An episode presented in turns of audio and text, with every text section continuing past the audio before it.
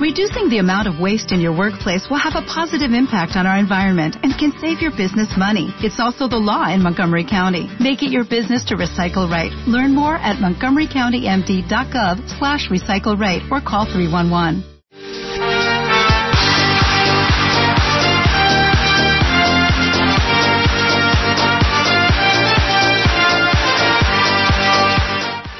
Bienvenidos una semana más a la tertulia de la cantera de lezama.com.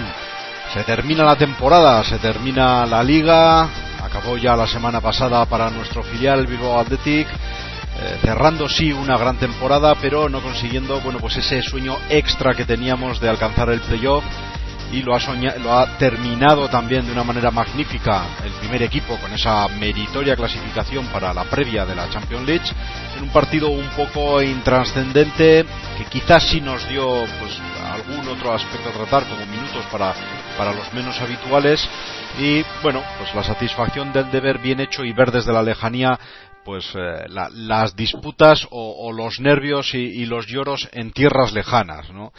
Eh, para hablar de, todas estas cosas y hacer un pequeño resumencillo de lo que ha dado de sí esta extraordinaria temporada, pues tengo conmigo a Aris González y a Juan Laucirica. Muy buenas noches a los dos. Gabón, ¿qué tal estáis? Gabón, Felipe, ¿qué tal? Buenas noches. Hola, buenas noches, ¿qué tal estamos? Pues encantado de teneros a los dos de nuevo por aquí y bueno, pues imagino que Seguro que tenéis eh, cosas interesantes que rescatar de una temporada que ha dado mucho de sí, ¿no? Sí, la verdad que ha sido una temporada bastante completa y en general bastante perfecta. Es decir, eh, eh, poco más se puede pedir. Evidentemente, no vas a luchar la tercera plaza o el liderato con esos tres equipos, lo único igual la Copa del Rey, que se puede pedir un pelín más, pero claro, nos eliminó el campeón de liga y finalista de las Champions. Y temporada perfecta del primer equipo, del segundo equipo prácticamente que también, porque no es un equipo al que se le exige ascender ni jugar el playoff. Y se puede decir poquitas cosas malas de, del primer equipo, ya iremos eh, a lo largo de la tertulia hablando un poquito de eh, seguro que sois capaces de sacar algún tema sí, más sí, sí, seguro Que sí, seguro que sí. ¿Compartes, Sarich, la opinión de Juan? Sí, si habría, si hubiese que ponerle nota a la temporada, probablemente fuese de 9 o 9,5, porque siempre nos reservamos el, el 10 para la ilusión de ganar un título algún día, pero vamos, aparte de eso, poco más se puede pedir a, a la temporada en cuanto al primer equipo en Liga y en Copa, como bien decía Juan, pues bueno, queda el, lunar de haber caído bastante pronto eliminados, pero contra un equipazo, por lo que tampoco es una, tampoco fue una gran decepción visto desde ese punto de vista. Muy bien, bueno, vamos a comenzar primero con lo más con, lo más inmediato en el tiempo que fue ese partido que se disputó en los Juegos del Mediterráneo contra una Almería que bueno, miraba de reojo el marcador y la radio porque eh, le faltaba un punto para estar matemáticamente salvado y de hecho los marcadores que iban llegando desde el Sadar eh, empezaban a ser peligrosos, confiaban en que el Athletic no apretase un poquito más, quizá que ellos fuesen capaces capaces de solucionar el partido en alguna, en alguna jugada, pero al final el quizá ya eh, previsto empate es lo que lo que acabó eh, dominando el marcador de principio a fin y tal y como acabó el partido. Eh, no sé si es un partido que da mucho para hablar. Nada, yo creo que hay pocas conclusiones posibles que sacar porque el Almería se jugaba el descenso, el Athletic nada es el típico partido difícil de jugar porque si sales a tope de intensidad yendo a hacer daño y a hundir al rival pues es sospechoso pero tampoco se puede salir al campo andando y adulterar la competición. Y en ese sentido yo creo que el Atlético encontró un equilibrio un punto intermedio e hizo un papel dignamente, sobre, sobre, todo teniendo en cuenta una alineación inédita que sacó Valverde, con Herrerín, Echeita, Morán, Beñat y Guillermo juntos de inicio, un equipo que nunca había jugado junto y por tanto creo que aunque el juego no fue bueno, está justificado. Yo más allá de, del partido en sí me quedo con el hecho de no haber perdido, de haber llegado a los 70 puntos, que supone un récord histórico y que convierte a Athletic en el cuarto mejor, en el mejor cuarto, perdón, el mejor cuarto de la historia de la liga, empatado con el Real Madrid la temporada 2003-2004, hace exactamente 10 temporadas. Y bueno, como curiosidad, apuntar que aquella liga la ganó el Valencia con solo 77 puntos. Pues mira, eh, mira ahora con cuántos lo ganan. Yo del partido quería dos cosillas apuntar. Bueno, la primera es eh, qué golazo hubiera sido si Guillermo hubiera metido esa que controla, creo que controla con la izquierda y, no, al revés, controla con la derecha y la pega con la izquierda. Hubiera sido un golazo escandaloso de los mejores de la temporada. Una pena que, que no entró. Y, y bueno, quería decir, si, quería preguntaros más bien si vosotros creéis que el Athletic hubiera marcado un gol si el Osasuna fuese ganando 4-0. Porque yo creo que el Athletic no iba, no iba a descender a, a Almería ni muchísimo menos. Creo que el punto le venía bien a los dos. Eh, unos acaban con 70 haciendo el récord del cuarto puesto, como ha comentado Aritz. Los otros se salvan.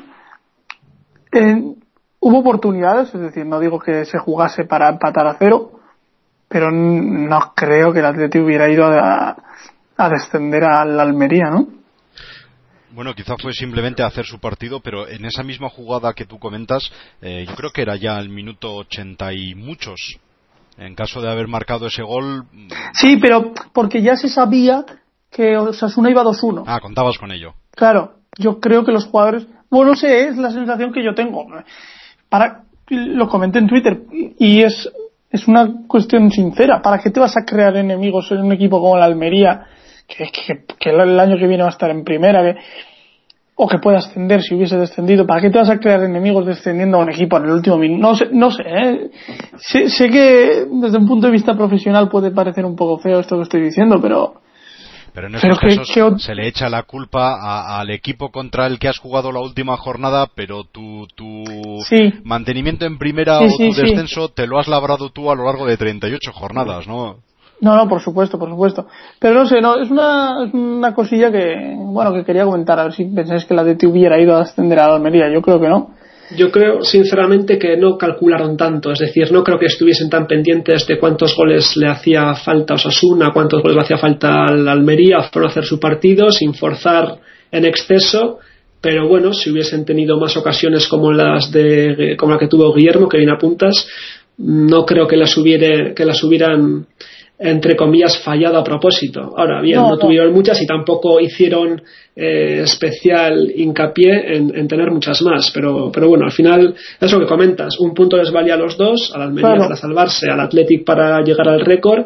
Y bueno, si el Athletic hubiese podido ganar, hubiese pasado de los 70 puntos, que también dijo Valverde en la previa, que era, bueno, antes incluso del partido contra el Real, que la ilusión era llegar a sobrepasar los 70 puntos y hacer el récord y tal, al final pues bueno, lo han empatado y, creo que, que, los dos acabaron contentos con eso. Y respecto al partido de, de Osasuna, algún genio ya se ha acordado del Athletic por Iruña, pero creo que totalmente injustificado porque, como bien apunta Felipe, si en las 37 jornadas anteriores no has hecho los deberes, no puede reclamar que un tercero te eche una mano en la última jornada cuando no se juega nada, ¿no? Es, lo mismo de lo que podría quejarse la Almería en caso contrario.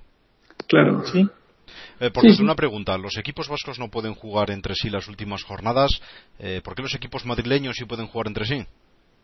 En su día se especuló con que los equipos vascos ayudaban y por eso se, se cambió, vamos, en el sistema informático se anularon esas, esas opciones, pero yo me hago la misma pregunta. No sé por qué equipos de otra comunidad no pueden hacerse también favores. Tal vez los de los vascos fuesen más descarados en su día y por eso somos sospechosos, pero, pero a mí también me ha extrañado eso, sí. Pues me acabo de enterar ahora mismo, ¿eh? El, Rayo y el Getafe jugaron así su último partido y, llegó a quejarse el entrenador de es que el Rayo nos lo ha puesto más difícil de lo que debía.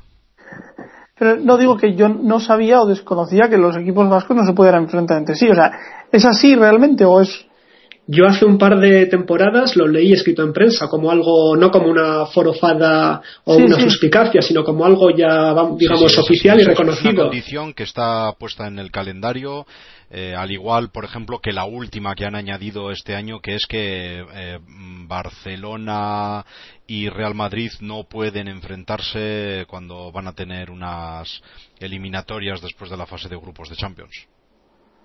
Vaya, pues pues no tenía ni idea de lo de los equipos vascos. O que tampoco no lo sé. enfrentarse en las primeras o últimas jornadas. Sí, sí. Es malo para el Lo negocio. que bueno, en general siempre se ha dicho, ¿no? Y, y es, tiene parte de verdad, de razón, que los equipos vascos, o por ejemplo el enfrentamiento Athletic Real Sociedad, es bastante más light, entre comillas, que el Sevilla Betis, por ejemplo, o yo sé, que el Real Madrid Atlético Madrid.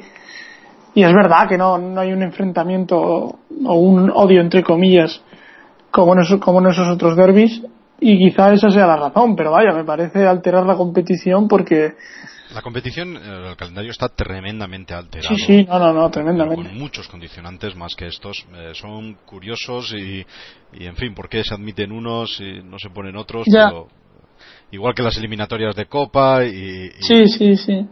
Bueno, Oye, de y hecho, si de hecho llega- diría. Y si llega a marcar el, el árbitro ese penalti, ese despeje con la mano que, que vimos en el área de la Almería, ¿quién tira el penalti? Yo creo que Laporte, que estaba crecido, Sí. Hizo, un partidazo una vez más y se hubiera traído con todo. Ahora encima que está en el mercado y que se está hablando mucho de él, yo creo que se hubiera querido lucir. Aparte, lo, dije, lo dijo Alberto hace, un- hace ya unos cuantos meses. Y lo hemos comentado aquí bastantes veces en bastantes tertulias. Laporte era, era el lanzador número uno de, del Atleti de inicio de temporada. Ese- Eh, acabó la temporada y no chutó ninguno, pero oye, esas cosas tiene el fútbol, ¿no? que, Lo primero, que no nos pitan muchos penaltis. Y lo segundo, que ha coincidido. bueno, pero tu- tuvimos que- una racha de cuatro partidos seguidos, ¿eh? Con penaltis en el gol. eh, Pues en la mitad de ellos, por lo menos, no estaba Laporte Sí. en el campo. Es cierto, es cierto. y que Aijaduriz marcó un par o tres seguidos y entonces eh, cogió confianza hasta que falló. No sé, pero sí, recuerdo que comentó que era el, el lanzador y mira, acabó la temporada y no ha lanzado ninguno. A ver si el año que viene sigue y, y le vemos lanzar alguno. No, no, el año que viene sigue. Ahora vamos a ver A ver si es verdad. cuántos le dejan lanzar. Ya Bueno, lo veremos. Hablando de los menos habituales, ¿qué os pareció el partido pues de los Guillermo, Eric Morán, Beñat? A mí me volvieron a, decepcionar bastante la mayoría de los menos habituales, pero al final, como es una alineación que nunca ha jugado junta, en un partido que tampoco, en la que tampoco se jugaba nada el equipo, no sé hasta qué punto es justo eh, juzgarles por, por un partido así.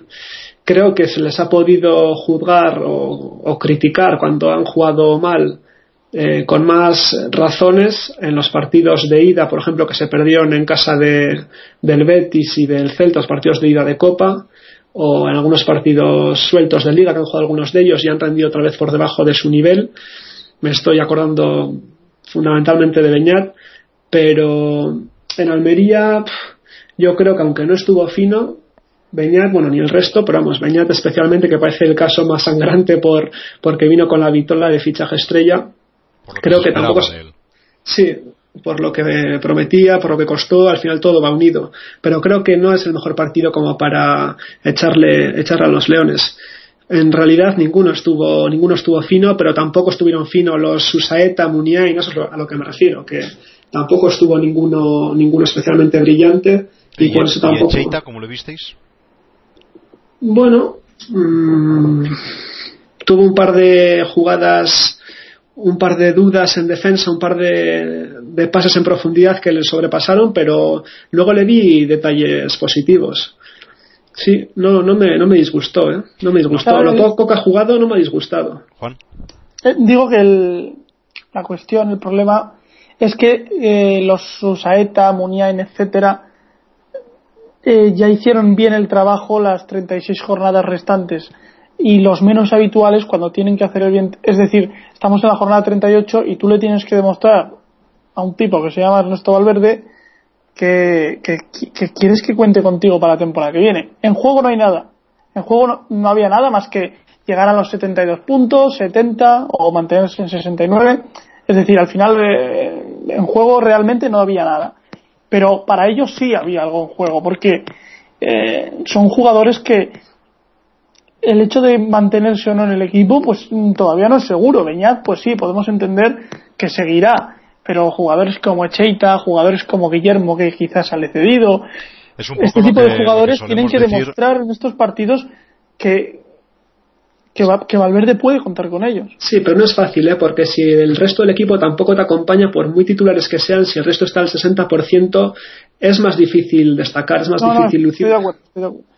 Es un poco lo que solemos decir cuando nos enfrentamos a equipos que, que, presentan igual muchos suplentes, ¿no? Sí, no son los titulares, pero tendrán ganas de hacerlo bien, de agradar. Sí, no, no, es exactamente esto, pero desde el punto de vista nuestro, de nuestro equipo. Eh, Oye, eh, obtuvo la por tarjeta amarilla y Valverde lo sacó para protegerlo, para tenerlo en la primera jornada de la próxima liga. Está muy bien eso, hombre, mirando ya para la temporada que viene. Esto está bien. No, no, no sorprendió que no, que no diese minutos, no sé, o quizá eh, esperabais que diese la oportunidad algún minuto al Bizua y a Equiza. Yo sí, yo pensaba que sacar una alineación más suplente aún pero igual por lo que hemos dicho al comienzo, que tampoco quiso eh, que se pudieran generar sospechas desde otros campos, no, me imagino que sería por eso, o porque igual cree que algunos se lo merecen más que otros, no sé por qué justificación o no sé qué, razonaría, pero, pero sí que hizo una alineación más titular, entre comillas, de lo que yo pensaba que era pues un once prácticamente plagado de suplentes. Pero en cuanto a quizá, ¿creéis de verdad que es una situación? ¿Creéis que es la situación de un suplente normal, de un, de un Echeita? Yo creo que no, yo creo que es una, una situación incluso, me atrevería a decir, o es la sensación que me da a mí desde fuera, una situación personal o algo ha tenido que pasar. Pues es uno de los casos más, extraños, ¿no? En el, claro, es que no va ni convocado. Ha tenido muchas lesiones también, ¿eh? un central lento es un peligro. Yo no sé si es por eso, pero es un puesto complicado como para no estar al 100% y no estar muy fino. Ya, ya, pero quiero decir que ha jugado 90 minutos en toda la temporada o menos. Pues igual sí, ¿no? Los de, los de Pucella, que empezó de titular hasta que se lesionó, puede que la primera jornada solo, ahora que lo dices, sí. y es llamativo, ¿no? Que un fútbol... No sé, a mí, si a mí, si a mí hace tres años, o cuando, cuando Caparrós lo subió, me, me dices cuál va a ser el central titular del Atleti, antes que Gurpegui te digo, te digo Borja Quiza. Porque no sé, me parecía que era un central que prometía mucho. Yo creo que quizá no, sí, perdona. Y no, bueno, ahora mismo, desde fuera, insisto, eh, creo que es el futbolista, o al menos la sensación que me da, con más opciones para marcharse. Porque mm, creo que tiene calidad de sobra para jugar en primera, no, te estoy, no hablo de un equipo de Europa League, un, equipo normal, aunque sea, y de, tener minutos el titular. ¿No, tendría ¿No tendría sitio en un Villarreal? Bueno, sí, también. ¿En una Real Sociedad? Sí, un, sí, un equipo Sí, nivel medio, nivel Europa League, nivel décimo clasificado. Sí, sí, yo por eso creo que, que podría irse. Lo que pasa es que, claro, también eres, si eres el Villarreal o la Real Sociedad, tienes que dar confianza a un futbolista que no juega en un año, ¿eh? Y, y eso es complicado. Pero bueno, veremos lo que pasa con él. Sí, yo creo que quizá tiene el gran mérito de poner prácticamente de acuerdo al 90% de la afición de Atlético. Es unos pocos jugadores que a la inmensa mayoría le gusta. Sí. Con otros jugadores hay bastante, bastantes opiniones diferentes, a algunos le gusta más, a otros le dan más fallos. Eh, quizá los partidos que ha jugado ha sido un tío, un central resolutivo, fuerte, rápido al cruce.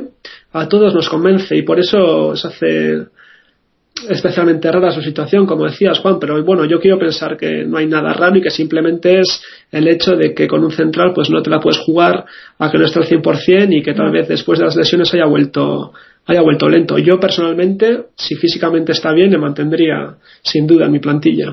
Un jugador además que no ha dicho una palabra más alta que otra, por lo menos en público. No, públicamente no. Y, hombre, estas cosas se agradecen. Se agradece en general el equipo porque Cheita también, hasta hace tres días, como quien dice, estaba casi hasta peor que quizá. Y, y tampoco dijo nada públicamente no sé, he visto al vestuario bastante unido. También cuando las cosas van bien es más fácil eh, ir todos en la misma dirección. Y no sé, jugadores como. Son los momentos en los que salen más los egos cuando, cuando sí, el equipo. Sí, pero cuando las cosas están mal, es, no sé, yo creo que es más fácil, ¿no? En la temporada del año pasado, Llorente, Javi Martínez, y tal, pues eh, una, un problema nuevo, que sale tal jugador quejándose de tal cosa, pues ya está casi que lo ves con normalidad. Este año hubiera sido bastante feo. Entonces, no sé. He visto el equipo bastante unido, el vestuario bastante bien y al menos públicamente no, no ha habido ninguna queja de ningún futbolista y luego comentaremos cosas a cambiar. Yo creo que se le ha dado un minutos a pocos minutos a jugadores suplentes. Pero bueno, ya lo, ya lo comentaremos. Eh, bueno, eh, hablaremos también de, qué posibles refuerzos puede tener el primer equipo viendo, viniendo desde su base, digamos, eh, directamente desde el Bilbao Athletic, pero eh, siempre tenemos una frase ¿no? que se repite mucho que es la de pero tendremos tres competiciones el año que viene. Eh, quizá no habría que desprenderse muy rápido de, centrales, ¿no? Suelen ser una de las posiciones más castigadas con, con muchas competiciones, tanto por, sobre todo por sanciones como mm. por. claro, yo, yo y ahora te dejo hablar, perdón. ¿eh?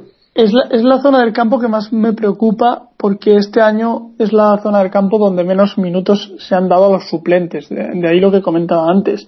Eh, San José mm, y los dos titulares a priori, que eran Gurpega y Laporte, han jugado prácticamente el 99-98% de los minutos. Luego se han repartido cuatro minutos contados el resto. Y eso es una de las pegas que yo le pongo a esta temporada por ponerle algo el, hecho de eso, ¿no? De que, de que ha habido tres, cuatro centrales a los que, que prácticamente han estado un año sin competir, porque eh, prácticamente no cuenta, ¿no? Como, como competir, de jugar dos partidos en un año. Entonces, ese es el, el, gran problema que yo veo, que la temporada que viene va a ser muy larga, esperemos que sea muy larga, y, y necesitamos centrales que igual no jueguen 30 partidos, pero que estén preparados para jugar 15, 18 partidos, y eso es algo que Valverde, bueno, seguro que lo tiene en mente y, que lo estará preparando y pensando para la temporada que viene. ¿Pueden ser interesantes en ese sentido los dos amistosos que restan para cerrar la temporada? Sí, puede servir como banco de pruebas para la gente menos habitual, pero yo vuelvo a lo de antes. No sé si es justo. Sí que tenéis razón en lo que habéis dicho antes, que al final pues tienen que dejarse la piel los que vayan a jugar esos dos amistosos, porque tienen que convencer al, entrenador y probablemente su futuro dependa mucho de esos partidos. Pero depende qué combinación de equipo juegue, no es lo mismo jugar que un suplente juegue con 10 titulares alrededor, rindiendo todos al máximo por conseguir los tres puntos en un partido oficial que te juegues la vida, a jugar con otros 10 suplentes a tu alrededor, una pachanga post temporada contra un equipo pues de varias categorías por debajo y tal Mm, a mí me, resulta, por una parte, pues eh, lógico que se les juzgue en partidos así, porque tampoco han tenido oportunidad durante todo el año, pero por otra parte, un poco arriesgado y un poco que hay que coger con pinzas eh, en el sentido de que no por dos partidos amistosos a estas alturas vamos a ensalzar o a condenar a un jugador. Me imagino que Valverde, aparte de eso. Ver la intención de que se cuenta con ellos o eh, porque si, si ya no cuentas con ellos, igual ni siquiera les pruebas, ¿no? Ya. O les regalas unos minutos de gracias por participar. Ya, eso también depende de la filosofía del entrenador o de, de si les quiere premiar eh, con no, yo partidos o si les quiere poner el mercado. Poco premio es hacerles jugar. No, yo creo que ya es, eh, de alguna manera, los dos amistosos que quedan, a pesar de que formen parte de esta temporada, es el inicio de la temporada que viene. Yo no probaría un futbolista con el que sé que no voy a contar. Yo creo que, que Valverde no va a hacer descartes o muy pocos descartes por lo que hemos comentado. Tres competiciones. Eh, se necesitan bastantes futbolistas a buen nivel y de buen nivel. Quizá haya una o dos salidas. Ya te digo, no sé, quizá Borja Quizá o, o Albizo o quizá algún jugador cedido pero no creo que se hagan muchos descartes. Y yo si fuese Valverde, y quizá lo haga así, este partido para él es posible que sea el primero de la pretemporada del año que viene. Tiene sentido eso, el sentido de que con los cedidos que vengan, creo que se juntaría con una plantilla de 29 jugadores más las posibles incorporaciones y por eso sería conveniente que antes incluso de iniciar la pretemporada Valverde ya tenga claros varios descartes para no ralentizar o para no estar varias semanas en pretemporada dudando sin encontrar el once tipo o entrenando 30 jugadores que siempre es más incómodo para organizar los partidillos y demás. Bueno, pues vamos a hablar de descartes e incorporaciones. Eh, dice Juan que no se le ocurren tantos descartes posibles. Eh, vamos a repasar. Estamos hablando de, centrales. Eh, decís que quizás sobre alguno. Podría ser una de las posiciones en las que, pensando quizá además si hay incorporaciones desde el Bilbao Athletic. A mí, a mí sobrarme no me sobran. Eh, ¿Pero y qué haces con seis centrales? no, a mí no me sobran. Es decir, eh, bueno, es que es muy larga la temporada. Ya se le darán minutos. Eh, lo que pasa que al que creo. para todos? ¿Cuántos hay ahora mismo? ¿Cuántos ha habido esta temporada? Bueno, esta temporada tenemos a eh, San José, tenemos a Gurpegui, tenemos a Laporte, Equiza, Albizua y Echeita. Bueno, pues esos, los mismos. Como mucho das baja uno. decir, no, no, cuentas entonces con, con, subir a ninguno, no sé, un Bustinza, mm. un bueno, Bustinza podría ser. Y, y eso, y, da, y salir a uno, que como comento, quizá sea Borja Quita o. Podríamos tener uno entonces. Sí. En el medio campo eh, tenemos a Íñigo Pérez, a Galarreta. Bueno, pero Íñigo Pérez no creo que cuente, ¿no?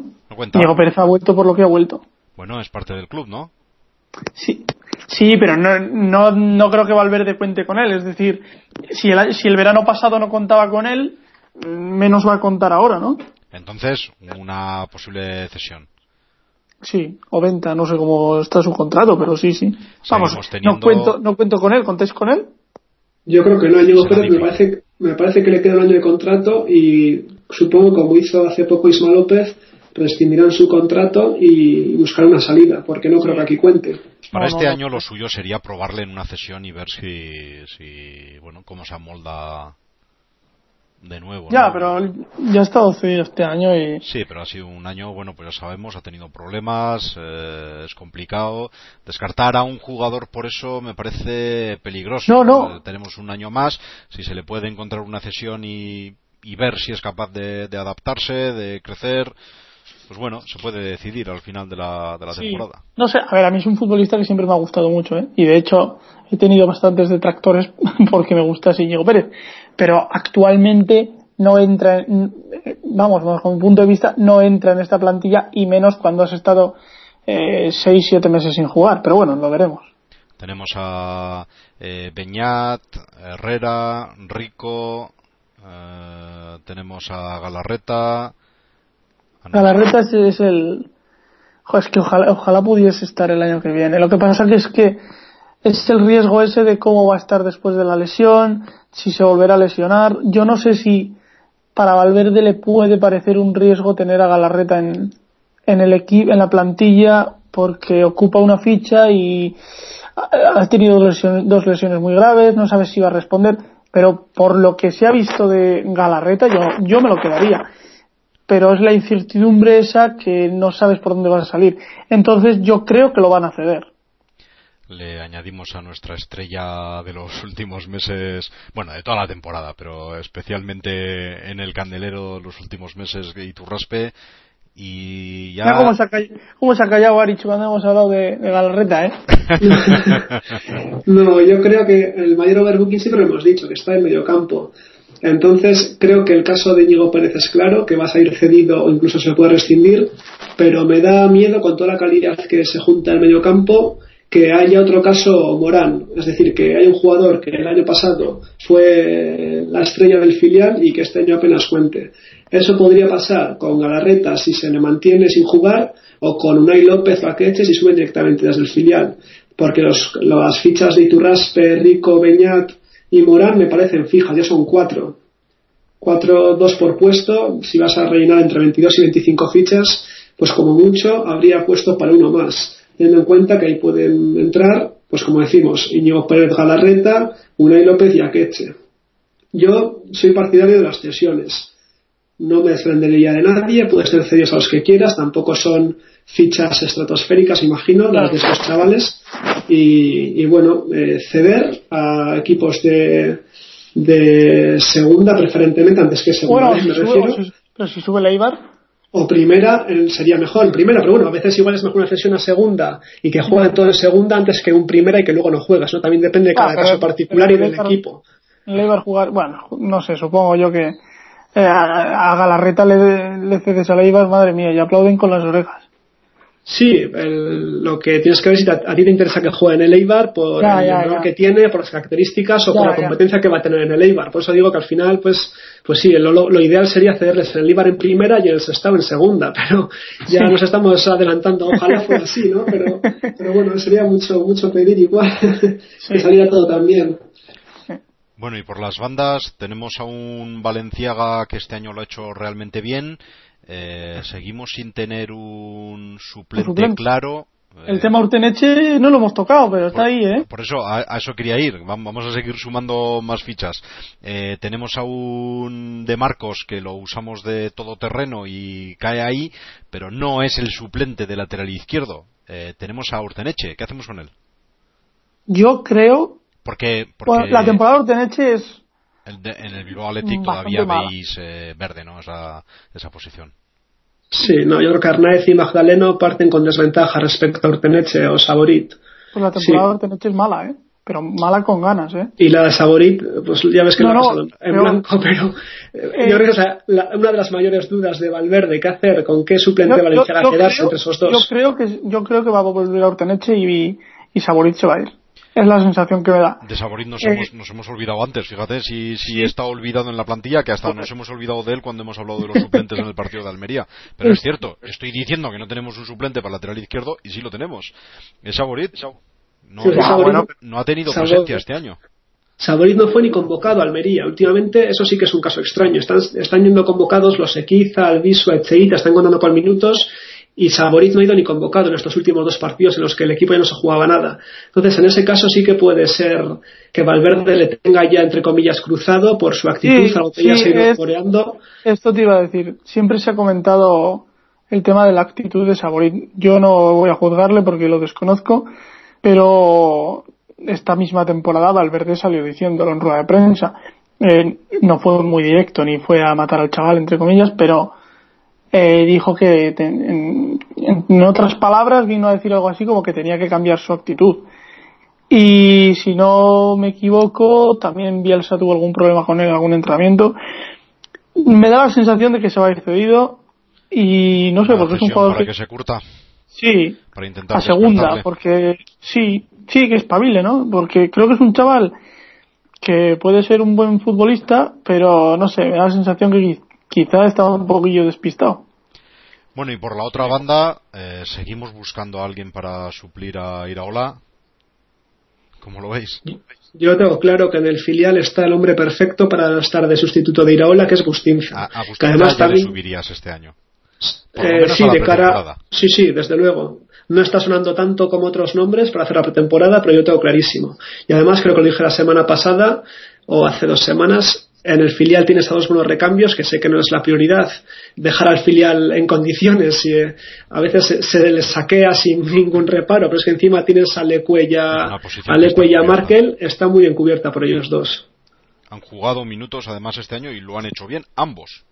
Sí, sí, es que yo lo veo clarísimo esa posición. Antes que Jonás, que me temo que no volverá a jugar en el Athletic Jonás. No, no, seguro, vamos, no lo creo, es que no juegan en el Girona prácticamente por eso, que está en puestos de descenso para bajar a segunda B, no está contando.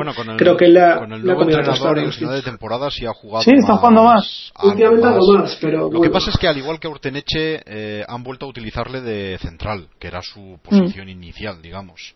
Sí. Eh, no sé, tampoco. A mí, a mí nunca. Bueno, fijaros, ya estáis sumando otra otra ficha más. Metéis a Bustinza para tener otro. Pero yo no sé, yo no sé si Valverde lo ve así, porque eh, creo que todos, bueno, casi todos, creemos que el puesto de Marcos no es el de lateral derecho. Todos menos Valverde.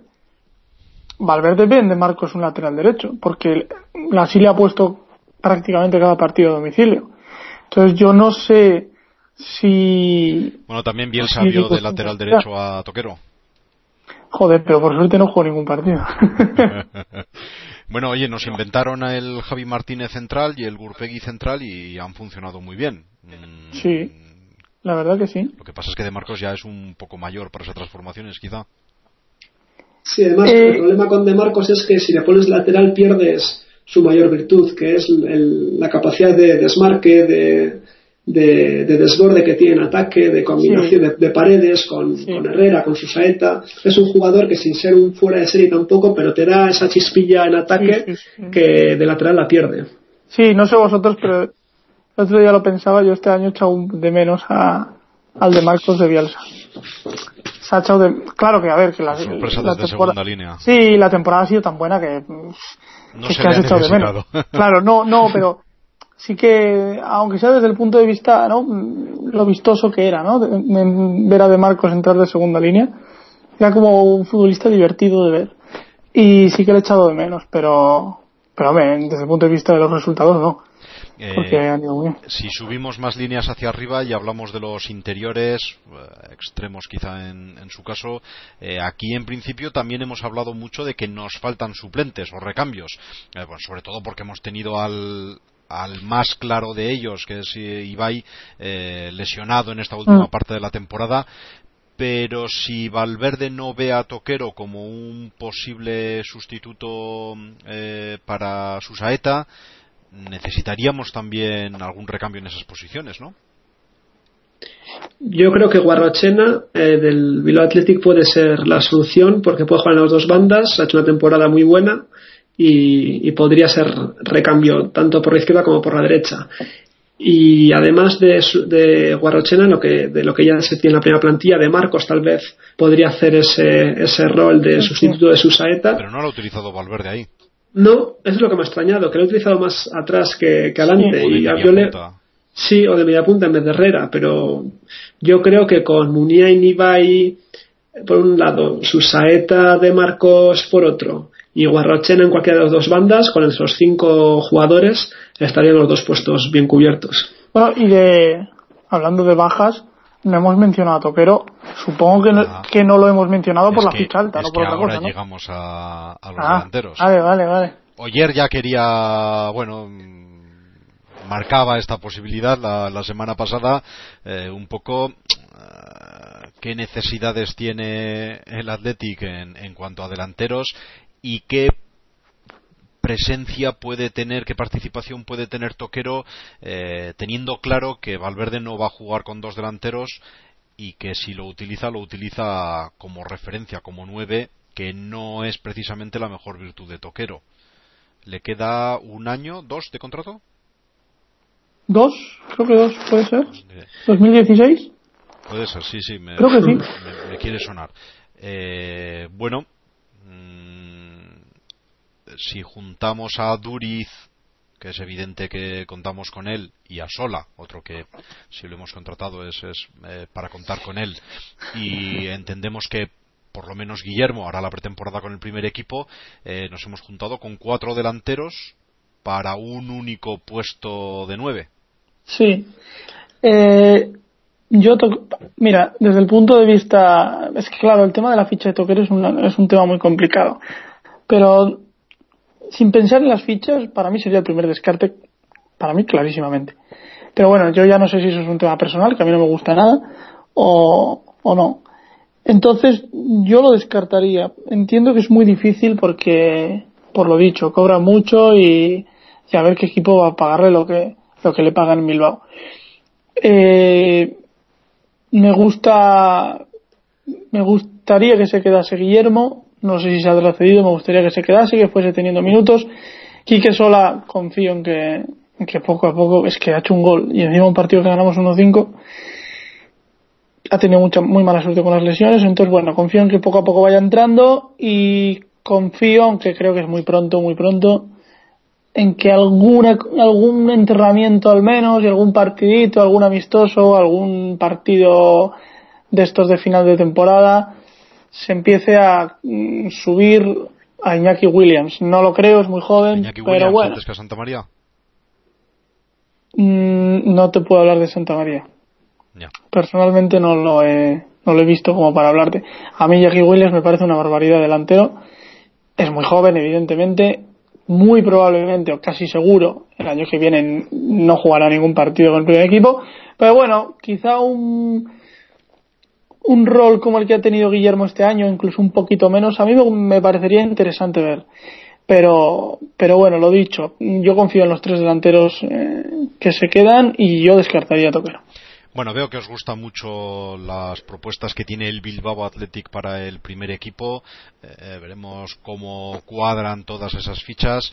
Eh, hablando como equipo en conjunto, ¿Qué creéis que necesita hacer el Athletic eh, de cara a la próxima temporada y a esas tres competiciones eh, que van a ser eh, bueno intensas, que van a que van a pedir mucho del equipo desde el primer partido, ¿no? Que será seguramente esa previa de Champions y que como no hemos entrado entre los cinco con mejor coeficiente del sorteo, nos tocará contra uno, digamos entre comillas, de los gordos.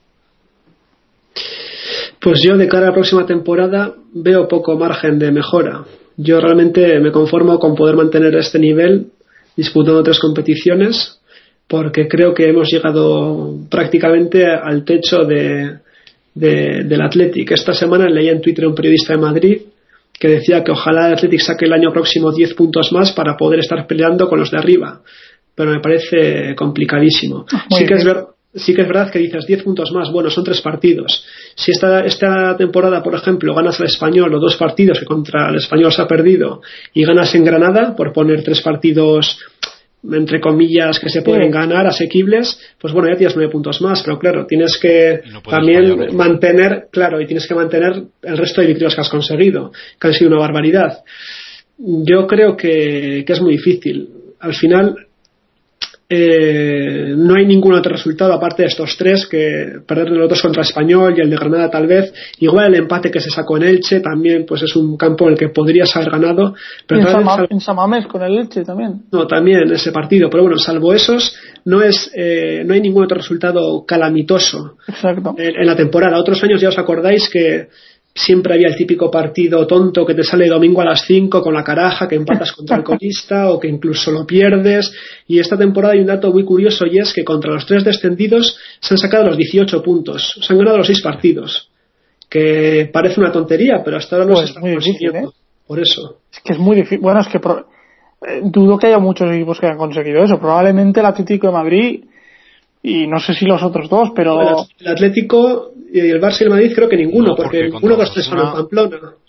Exacto, contra Osasuna, al menos Barça y, y Madrid no ganaron en, en el Sadar. Bueno, y el Barça perdió en Pucela también, o sea que no es tan fácil, ¿eh? No, no, es muy difícil, muy difícil.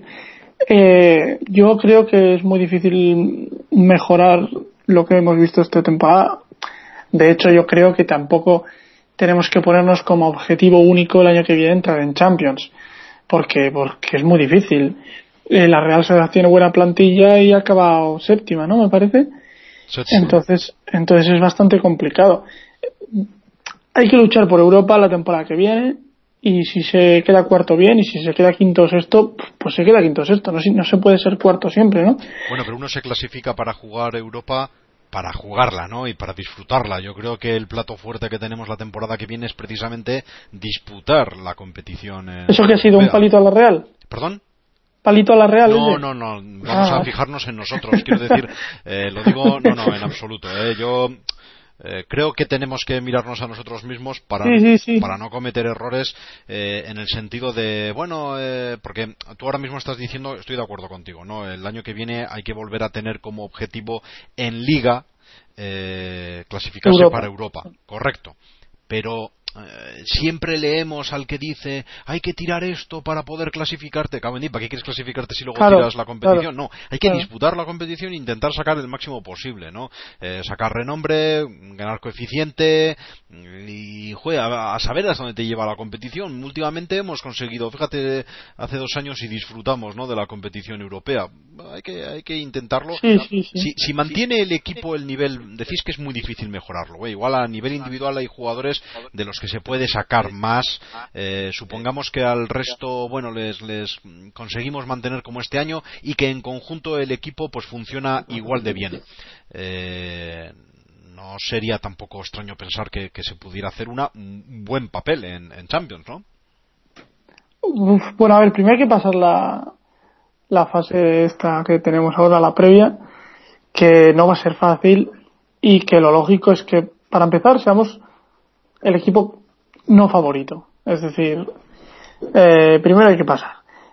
si nos toca la Europa League, oye, tenemos equipo para llegar a la final. Eso es así. Si nos toca la Champions, tenemos equipo para llegar a octavos. Y, y oye, nunca se sabe, ¿no? Pues, pues a ver qué grupo te toca, si llegas a Champions, y puedes dar alguna sorpresita. No te, no te hablo de que vas a llegar a semifinales de Champions, porque no. Pero, pero nunca se sabe lo que puede pasar y no sé, es una temporada muy ilusionante y ojalá entremos en Champions porque la verdad que hay ganas, ¿no? De que, de visitar esos grandes estadios y oír el himno de la Champions por una vez. Hablabais antes de la Real, pero es que es una barbaridad en el buen sentido de la palabra lo que ha hecho la Real esta temporada. ¿eh? Empezando tan pronto en verano, clasificarte para Europa en la temporada que has jugado Champions, a mí me parece muy, muy meritorio. Ya ha firmado yo el año próximo acabar en, puestos europeos al margen. ¿eh? Ya, es que no sé qué más quieren.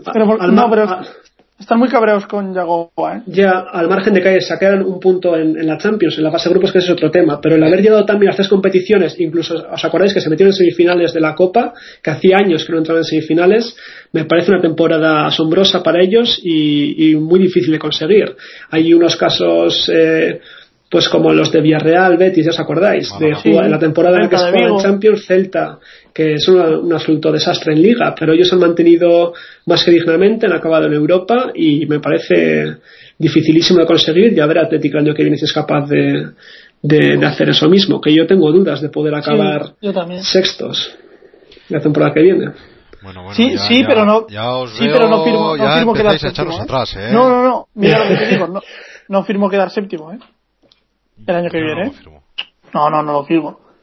No, yo tampoco, pero bueno, solo aviso de lo, de lo difícil que es estar en, tres competiciones y además la Copa aquí ya sabemos que no se puede tirar nunca y al final siempre queremos abarcar todo y... una competición.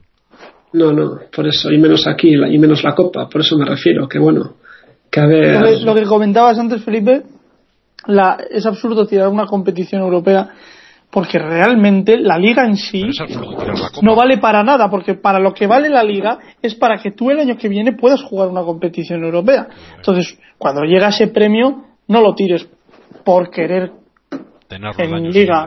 Claro, es que, es que es eso. Es evidente. Eh, bueno, eh, decíais antes eh, que, lo, que lo ha pasado mal, o quizá ha sido una de las cosas eh, que le ha pesado a la Real el haber empezado la temporada tan pronto. Más pronto todavía lo va a tener que empezar el año que viene, veremos cómo se le da. Al Atlético en principio no debería pesarle mucho, ¿no? No debería alterar mucho su pretemporada el jugar esa previa. No, el 7 de julio empiezan a entrenar, empieza la temporada el 7 de julio y bueno, desde estas, bueno, ahora juegan un par de amistosos a partir de dentro de dos semanas de vacaciones, hasta el 7 de julio tienen, tienen margen de sobra para descansar y bueno, eh, en principio tampoco es tampoco empieza el Atletic tan pronto, me refiero, la, la previa de la Champions es a mediados de agosto. Es como si empezásemos la liga, casi. por eso, por eso.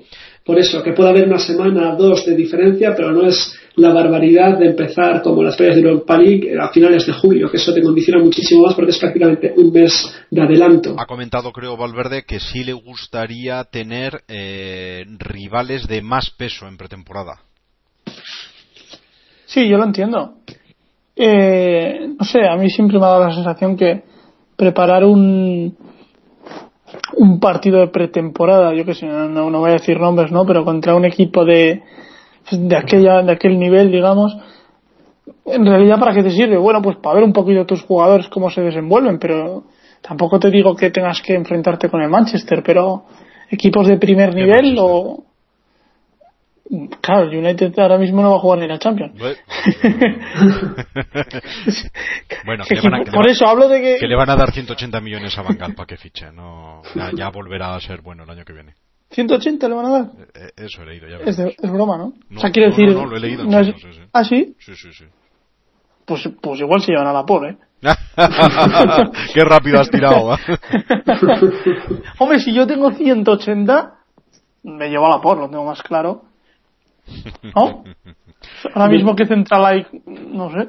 Yo también, y más el Manchester United en el que se van este año Ferdinand y Billy. Claro. Esperemos que no. Ahí se van a llevar a la poria Herrera. bueno, tenemos algo a nuestro favor. Es año de mundial, eh, más todavía que Eurocopa, eh, por dos razones. Lo primero, estarán en el, en el escaparate un buen montón de jugadores que no serán Laporte. Y segundo, para esa previa, eh, nosotros no, no, contaremos con jugadores cansados o con menos vacaciones como pueden tener estos equipos de renombre, ¿no? A los que nos acabaríamos enfrentando lo bueno de los mundiales y las Eurocopas es que el jugador que despunta seis partidos, cuatro partidos, cinco partidos, ya enseguida le quieren todos los equipos. Acordaros de, no sé, jugadores como Milan Baros, que hizo una buena Eurocopa con la República Checa y ahí se ganó los contratos de su vida. O Arsavin. Eh, entonces eso está muy bien porque a nada que dos, tres centrales destaquen un poquito, ya se hablará de ellos más que de la POR, el Barça a ver si se fija en algún central y, y eso está bastante bien. ¿El Barça va a poder fichar? Sí, ya, ya le han levantado la sanción aquella. ¿No es simplemente la cautelar? No, yo creo que se la, han, se la han levantado y que ya va a poder fichar. Bueno, de hecho ya ha hecho oficial, ayer hizo oficial el fichaje de Ter Stegen. sí, imagino que no tendrá ningún problema. Y si no, es no si no es todavía oficial o definitivo, imagino que será, pero me cuesta creer que, no, que les castiguen con eso. No, eso quiero decir, si ayer hicieron, un fichaje, no creo que siga estando castigado.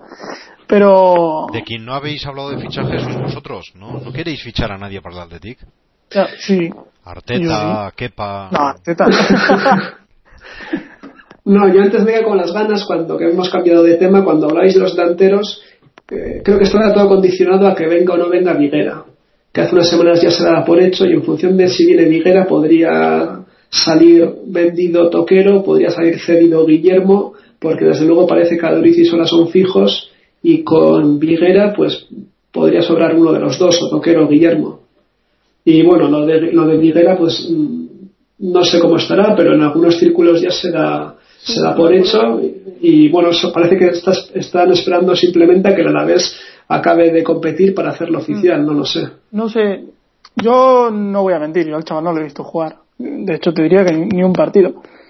Pero, oye, mm, la segunda división es una división con nivel y un tío que es Pichichi de segunda división, cojo no va a ser.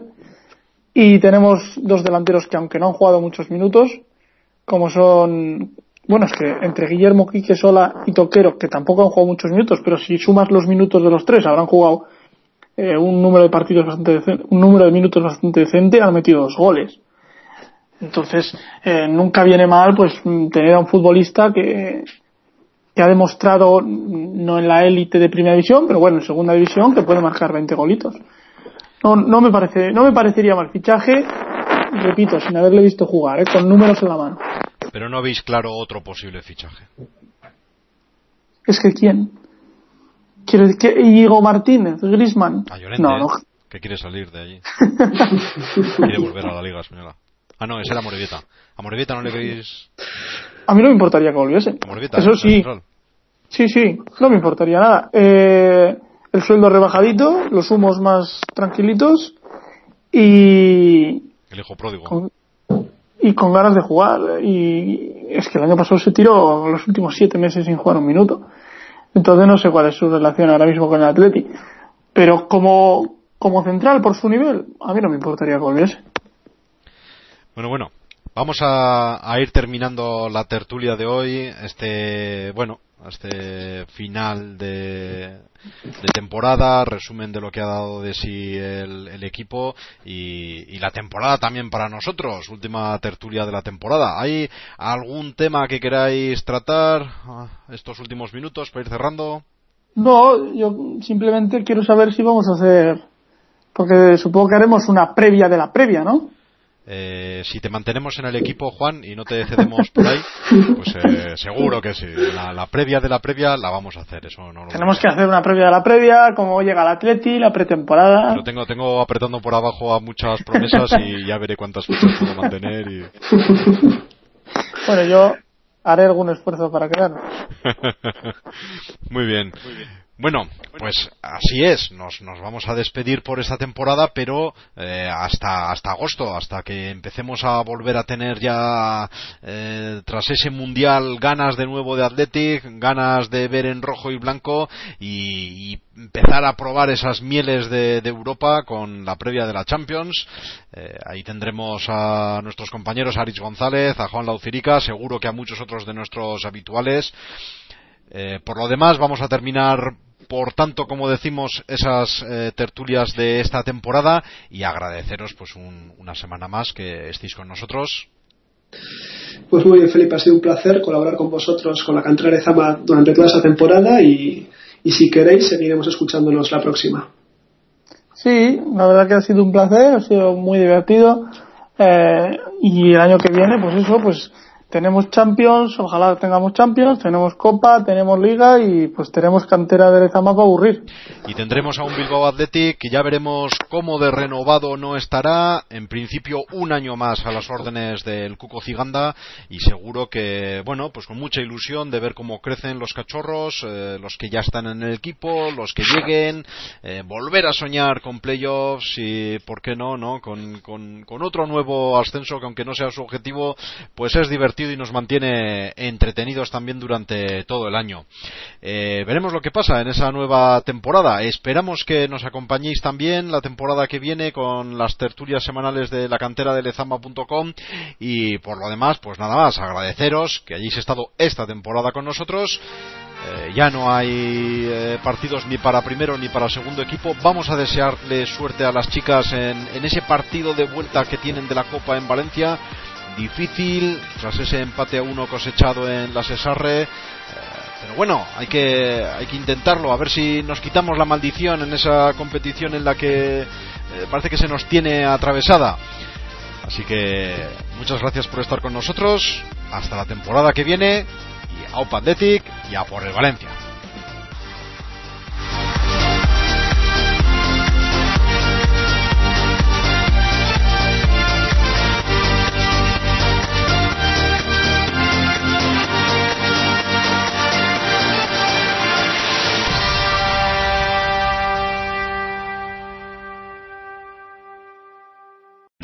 O'Reilly Auto Parts puede ayudarte a encontrar un taller mecánico cerca de ti. Para más información, llama a tu tienda O'Reilly Auto Parts o visita oreillyauto.com.